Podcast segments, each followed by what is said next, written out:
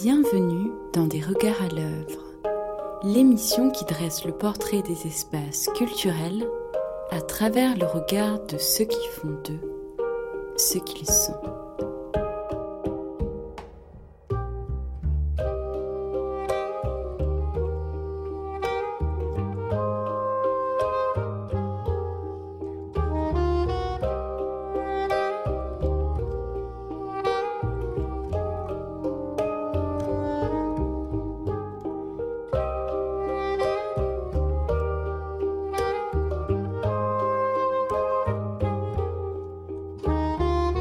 Sur Radio Campus Paris 93.9 en compagnie de Stéphanie Camidian.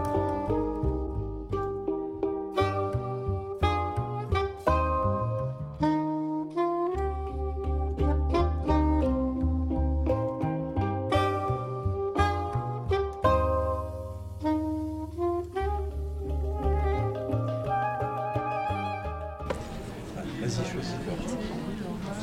Prendre. Ben non, choisis-toi. Non, non. Euh, je vais prendre, dans ce cas-là, je vais prendre... euh, Quoi? Après, tu prends pas. eh, Parce que tu avais bien trouvé ça. Alors, dans ce cas-là, je prends Matière du dedans. Matière du dedans. Moi, je vais prendre. euh, Réflexe, il a pas Drôle de portrait, tiens, allez. Réflexe, vous l'avez vu? Vous l'avez écouté vu Moi, je l'ai déjà... Moi, je l'ai vu la semaine dernière. Euh, Moi, je vais Il n'est prendre. pas encore prêté, hein, c'est pour ça que j'ai Oui, oui, oui, j'entends. Euh, Mais je j'ai déjà prendre raconté. Drôle de portrait. Ah, Drôle de portrait. Laisse compléter drôle de portrait. Ouais. Alors, est-ce que je peux avoir je peux avoir votre prénom Pauline. Merci. Et Jean-Michel. Alors, je vous installe.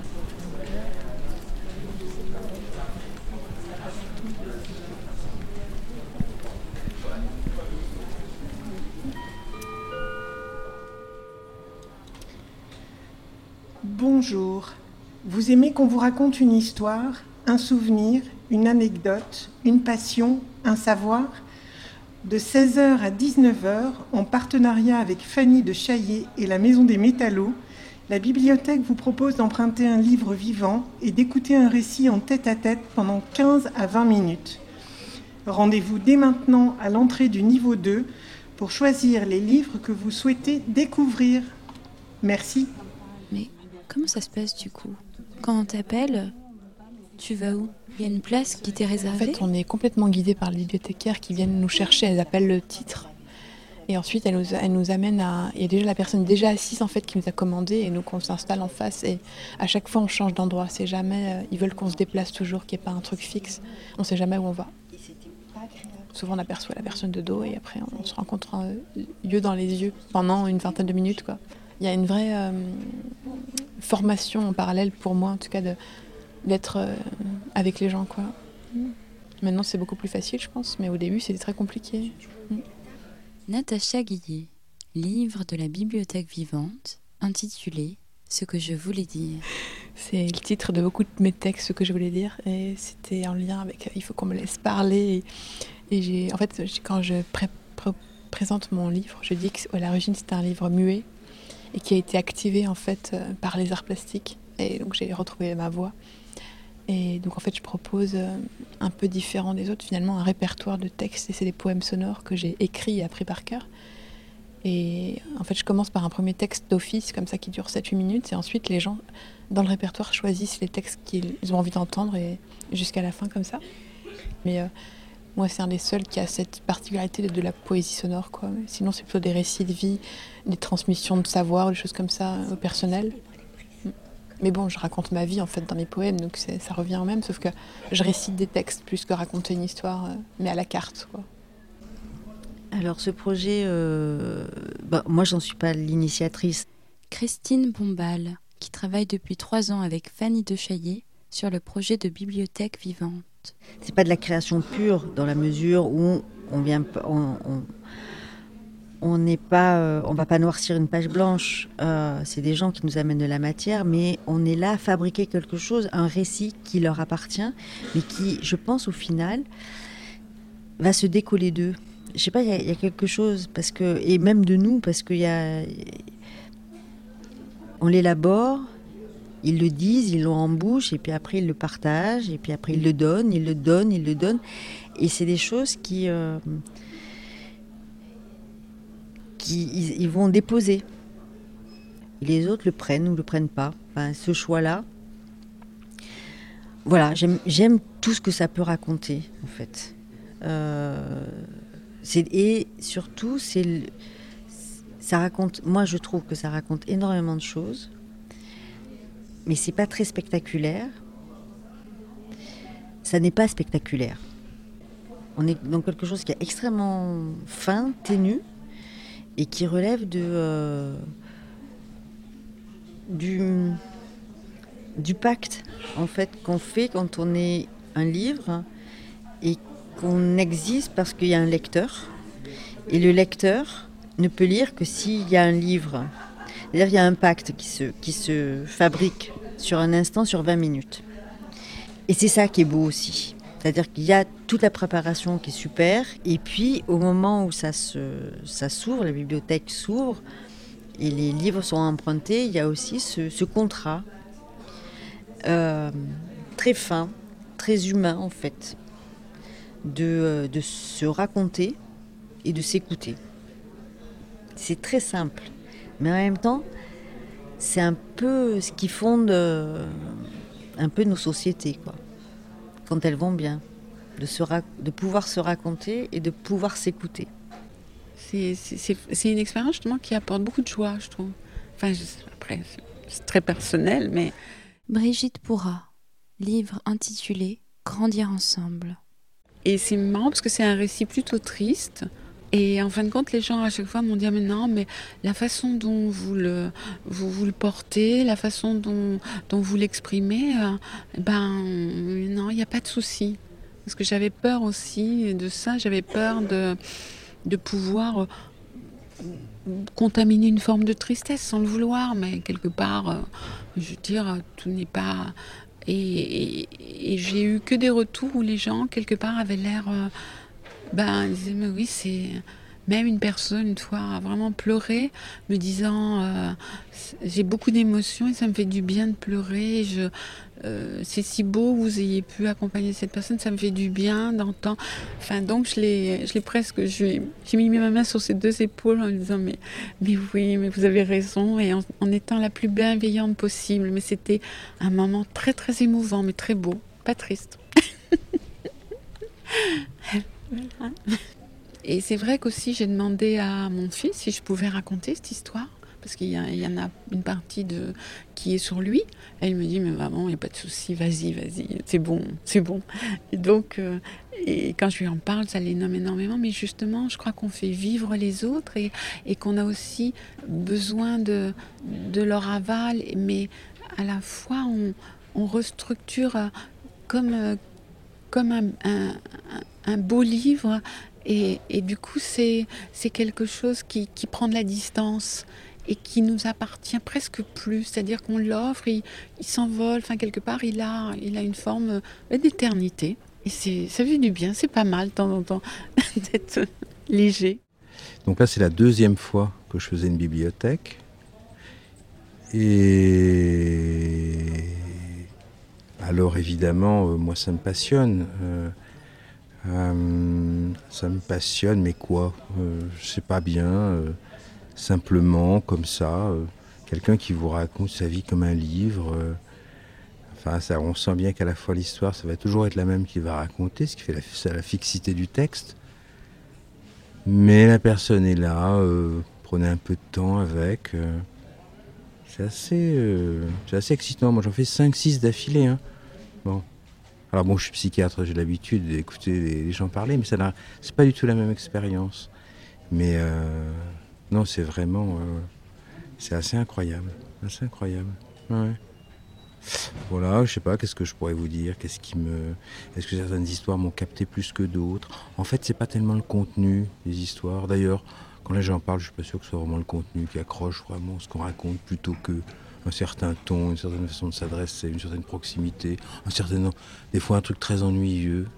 Mais l'ennui, c'est assez passionnant, vous vous demandez toujours pourquoi, pourquoi c'est si ennuyeux. Donc, il y a quelque chose comme ça qui est. Bah, de la performance, quoi. C'est-à-dire qu'au fond. euh, contenu lui-même, bon, oui, il peut être plus ou moins, il accroche plus ou moins, mais c'est juste euh, une certaine façon de dire, quoi. Et moi, je trouve que c'est toujours fascinant, cette affaire-là, quoi. Et de se poser 20 minutes et quelqu'un vous livre sa façon de dire, quoi. Et ça, moi, je trouve c'est assez, c'est le plus captivant. Voilà. Euh, comment dire? Je, je l'ai construit, mais au départ, c'était trop littéraire. Muriel Galera, livre intitulé Quel mot dire Et euh, oui, c'était, euh, même si l'écriture était vivante et facile à lire, c'était euh,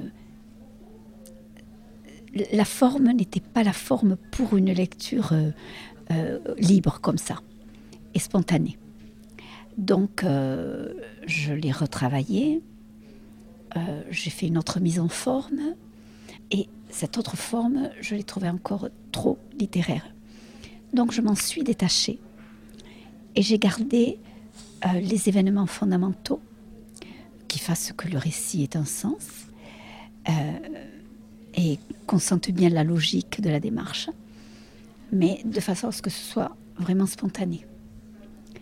Parce que sinon, justement, les, mots, euh, si on les fige trop sur le papier et si on veut absolument rester dans la rigueur de l'écriture, ça peut pas fonctionner comme un récit libre. Voilà. Et euh, là, prendre le risque euh, que ça bouge, hein, euh, éventuellement même que je déplace certaines choses, que je ne les raconte pas au, au même moment, que ça fasse des allers-retours, ça permet ça permet une relation, il me semble, plus spontanée pour celui qui le dit. Et c'est mieux pour celui qui accueille parce que ça reste justement comme dans un, dialogue spontané. Ça laisse euh, la porte ouverte au questionnement éventuel. Et euh, c'est quand même la même manière de s'exprimer, puisque ce n'est que moi, hein, ça change pas. voilà, voilà ce que je peux en dire. Il m'a dit que, c'était agréable de me raconter son histoire parce que je souriais, que je l'écoutais et que j'étais présente. Donc ça m'a d'ailleurs fait plaisir sur le moment parce que je me demandais comment il fallait se mettre au début. Est-ce qu'il fallait écouter, fermer les yeux, regarder en l'air, le regarder dans les yeux, c'est toujours aussi particulier. Et d'autant plus quand, on, quand la personne nous raconte euh, quelque chose de très intime euh, qu'on ne connaît pas. Mais euh, non, le contenu m'a plu et, le dispositif aussi, en fait. Au début, allez, les 30 premières secondes, on est un petit peu bon. Puis en fait, euh, il m'a vraiment plongé dans une intimité qui que j'avais envie d'entendre, écouter. Et, ça a fait aussi écho en moi et à ma propre euh, histoire. Donc, performance, mais en même temps, en même temps très discussion très très intime avec un inconnu. ouais. Un livre, un vrai livre vivant et en même temps, on peut très bien imaginer que c'était fictif, qu'il a inventé ces cinq jours. Et du coup, j'étais dans mon hamac à lire un livre, un roman euh, sur une histoire de famille. Voilà. C'est vraiment les deux qui se sont mêlés. C'est assez chouette. Alors, la phase préparatoire, euh, moi j'avais une confiance totale en Christine. Virginie Manchado, livre intitulé La dernière fois. Je me sentais très très bien de travailler avec elle et euh, je vais dire qu'on a co-construit mon récit, même si c'est moi qui ai apporté la matière première, euh, l'énergie et le désir de parler de ce sujet. Elle, elle m'a apporté la distance qui était nécessaire, le, le regard beaucoup plus, on va dire, euh, technique et professionnel. Et en l'occurrence, dans mon récit, c'était important parce que moi, je parlais du, décès de ma mère quand j'étais enfant, euh, et après du décès de ma grand-mère qui m'a élevée. Euh, donc il y avait quand même une charge émotionnelle très forte dans mon récit et il fallait pas que je craque en fait, ni que ce soit insupportable pour la personne en face. Donc là pour le coup, le travail de Christine a été euh, d'une très grande aide et richesse. Après, le travail de, l'expérience de livre vivant a été très différent. Déjà, moi, je m'entraînais chez moi tous les jours, mais forcément, c'est pas du tout pareil quand on, est seul face à son miroir ou qu'on restitue face à quelqu'un. Euh, ce qui a été différent pour moi, c'est qu'il y a des amis qui sont venus me voir Et c'est moi qui leur ai proposé de venir. Donc je savais à quoi je m'exposais. Et auprès de ces gens, ça a été beaucoup plus émouvant pour moi de raconter mon histoire qu'auprès des gens que je ne connaissais pas. Et en même temps, de l'avoir raconté à des gens que je ne connaissais pas, c'est l'expérience qui a été euh, la plus forte. Parce que à la fois, c'était des inconnus, donc il y avait moins de charge émotionnelle, mais en même temps, je voyais comment mon récit les impactait alors qu'on ne se connaissait pas. Et du coup, leur réaction m'impactait aussi. Et du coup, on avait un partage euh, que j'avais pas soupçonné et qui était à, sens euh, double en fait, de moi vers eux et d'eux vers moi. Et ça, ça a été d'une grande euh, richesse, d'une grande surprise, et aussi de créer des connexions euh, sous différentes formes. Alors ça m'a appris, d'abord ça a confirmé mon plaisir de raconter des histoires. Ça m'a appris des histoires sur moi-même, par exemple, euh, c'est en faisant cet exercice, enfin, cette, expérience de livre vivant, que j'ai réalisé que j'avais été la dernière personne à apprendre que ma mère était morte, euh, alors que ça s'est passé il y a 34 ans, et que j'ai eu euh, plus que l'occasion de, retourner le sujet dans ma tête plus d'une fois, mais j'avais jamais réalisé ça. Ça m'a montré aussi ma capacité de résilience parce que là j'exprime euh, une situation où j'ai un regret qui est celui de ne pas être allé dire au revoir à ma mère et qui est quelque chose que j'ai porté comme un poids euh, pendant très longtemps, pendant plus de 30 ans. Et que là je me rends compte que c'est euh, fini, ça c'est derrière moi. Et il y a autre chose en fait que j'ai découvert en faisant le livre vivant c'est que les gens ont besoin qu'on leur parle de la mort. On leur parle très souvent du nombre de morts, mais pas de la mort, et que c'est un sujet qui n'est pas facile à aborder, euh, aussi bien auprès des adultes et encore plus qu'auprès des enfants. Et les gens ont besoin d'entendre parler d'histoires comme ça, parce qu'on ne sait pas comment gérer ça, on ne sait pas comment aborder ça dans la société, et ça fait cruellement défaut.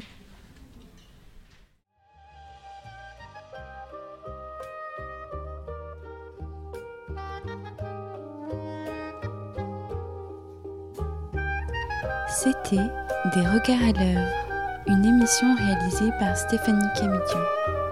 Cet épisode a été enregistré à la BPI, Bibliothèque publique d'information du Centre Pompidou.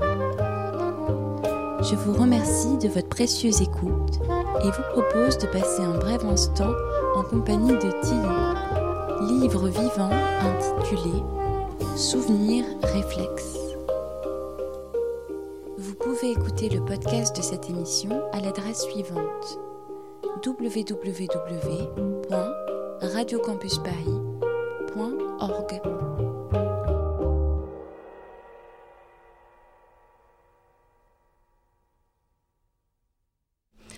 Sur la photo, rien que de la lumière et du vent. Et au loin, derrière les feuillages des deux peupliers, l'eau scintillante comme un diamant. Au loin, plus loin, un canoë comme point de perspective. Cette image m'évoque une brise à l'odeur de verveine, la transparence d'une composition de Morandi, les vacances, le canoë de deux places construit par les mains de mon père. Puis il y a d'autres souvenirs comme ça qui émergent au fur et à mesure.